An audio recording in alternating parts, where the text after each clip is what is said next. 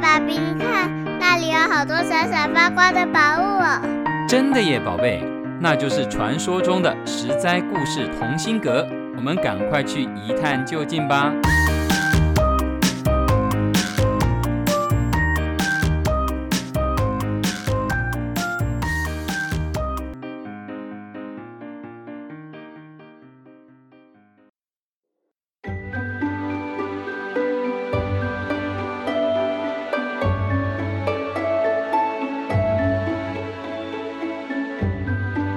爱的小朋友们，我是帮故事加点风味，不会太甜，也不会太淡的维糖姐姐。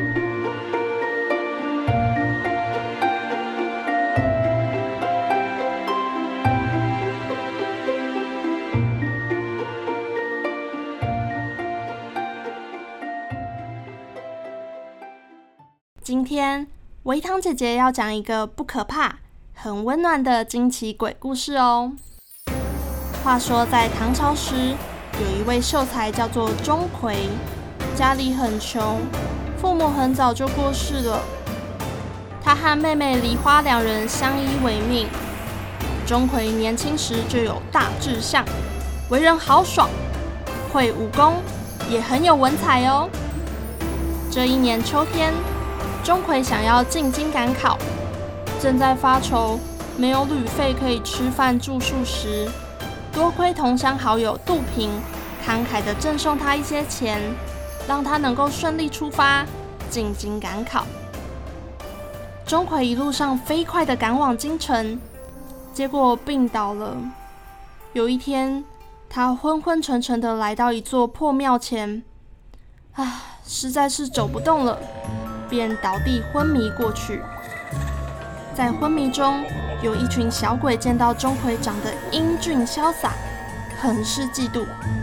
有一个模样怪里怪气的丑鬼说：“干脆啊，把他的样貌给改变了。”于是众恶鬼们一起把钟馗按倒在地，血淋淋的扒了钟馗的皮，换了容貌。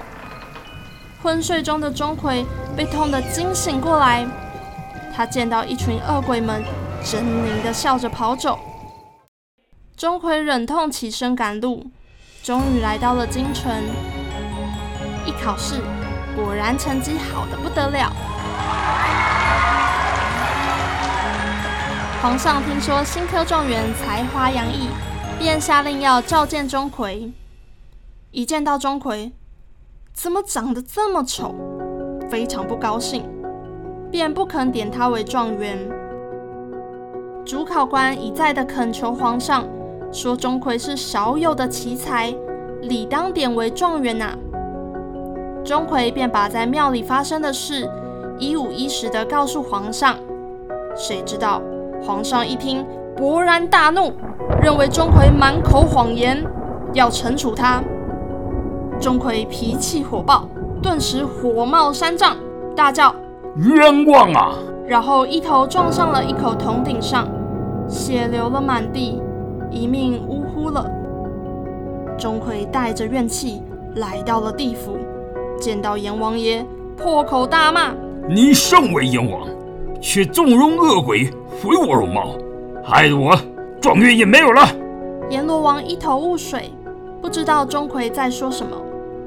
钟馗接着骂：“阳间的皇上是昏君。”阴间的阎王是昏王，这个世界阴阳颠倒，乱七八糟。说着，竟然拿起殿前一根金光闪闪的宝杵，向阎王打去。所有的鬼兵鬼将通通不敢抵挡。原来宝杵是阎罗殿上的镇殿之宝，只要拿在手里，大家都得乖乖听话。钟馗挥舞着宝杵，无意间打在了一口大钟上，发出洪亮清远的声音。原来这是口通天钟，惊动了玉皇大帝。玉皇大帝问：“出了什么事啦？”太白金星掐指一算，把钟馗的事情上奏给玉皇大帝。玉皇大帝传令阎罗王。不一会儿，阎罗王上了凌霄宝殿。玉皇大帝说道：“钟馗是个人间奇才，他怀才不遇，触顶身亡，心中恼怒，因此大闹你们那里，情有可原。为平息他的愤怒，就封他为驱邪斩祟大将军，统领鬼卒三千，去人间抓妖魔鬼怪。”阎罗王领旨。匆忙赶回地府，这时钟馗已经将这里闹得满城风雨了。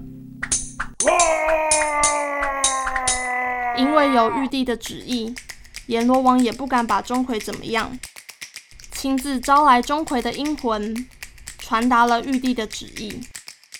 钟馗听说自己可以管妖魔鬼怪，倒也能为人间做些好事，就领了旨意。阎王送给钟馗一把清风斩妖剑和一口化鬼葫芦，让他随身携带。阎罗王举办宴席，庆贺钟馗上任成为斩鬼将军，大家唱歌跳舞，热热闹闹。突然间，钟馗就哭了起来，还越哭越伤心。阎王问他怎么了，钟馗回答。我在人间本来与妹妹梨花相依为命，可我就这么过世了，可怜妹妹一个人孤孤单单，无人照顾我。阎王便允许钟馗偷偷回人间看望妹妹，但是要早去早回。钟馗到了人间，先去那个破庙，准备收拾那些恶鬼们。恶鬼们见到钟馗。个个吓得魂不附体啊，拜倒在地，不敢抬头。钟馗大声地说道：“你们这些做尽恶事的坏鬼，我今天就收了你们的鬼命，永世不得超生。”说完，举起斩妖剑一挥！恶鬼一个个越缩越小，一溜烟的被吸进了葫芦里。化作缕缕青烟，从葫芦口轻轻飘了出去。斩完恶鬼后，钟馗来到了京城，看到有好多的香客正向一座金碧辉煌的新庙走去。他好奇地走近一看，上面居然写着“钟馗庙”三个大字，里面还有钟馗的塑像。又看到好朋友杜平正领着一群人进庙。点香、叩拜、祈祷。钟馗愣了愣，这是怎么一回事呢？原来好朋友杜平听说钟馗的事情后，又悲伤又愤怒，就以钟馗同乡好友的身份捐了一笔钱，建了这座庙。今年刚好国家遇到旱灾，杜平便带人进庙祭祀，祈求上天降雨，造福人间。也好显一显钟馗的灵威。等杜平走后，钟馗想着杜平的好，便想要把妹妹嫁给他。但是转念一想，解决眼前的旱灾要紧，便赶紧的回到地府，请阎罗王去转告玉皇大帝，命令五龙降雨。百姓们都欢天喜地。这时，钟馗的妹妹梨花。因为奔丧来到了京城里，几次祭祀与杜平相遇，两个人互相的喜欢。只是钟馗刚离开，不好有进一步的发展。于是钟馗便大展神威，同时托梦给杜平和妹妹，叫他们不要担心，并希望杜平能够跟妹妹成亲，自己要亲自嫁妹妹。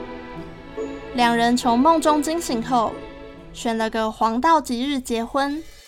当天，钟馗挑选了生前长相端正的鬼卒几十名，恢复成人形送给妹妹。妹妹梨花恍惚中觉得自己骑在马背上，哥哥也骑在高头大马上，正开心地恭喜他呢。钟馗骑着马在前面引路，送亲的鬼卒在通红的灯火中吹着唢呐，边跳边唱。钟馗兄妹骑在马背上，两人看着对方都笑了。到了天亮，前面隐隐传来鼓乐声，杜平的迎亲队伍来了。钟馗这才依依不舍地向妹妹道别。钟馗嫁了妹妹，卸下了一桩心事，也报答了杜平的恩情，对人世间的事情再也没有牵挂，便安心的继续去当他的驱邪斩鬼将军了。故事讲完啦。其实历史上并没有钟馗这个人，但他在民间信仰与传说中占了很重要的位置哦。故事中，钟馗的热心打破了现实的限制，带给我们希望、亲情、友情和萌芽的爱情。钟馗虽然因为恶鬼而变得面目丑陋，他的为人却是慷慨仗义，充满人情的温暖，而成为唐代以来文人画家喜爱的创作题材哦。今天的故事就分享到这边。我是微糖姐姐，我们下个故事再见喽！